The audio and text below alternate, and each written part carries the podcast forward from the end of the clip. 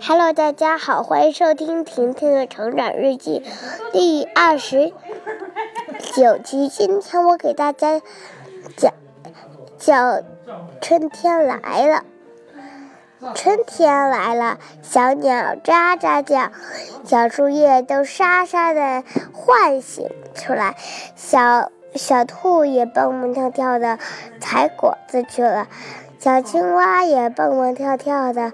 到池塘里游泳了，小鱼也也开心的游起来了，就连小朋友也出去玩了，碰见这么多小动物，特别高兴。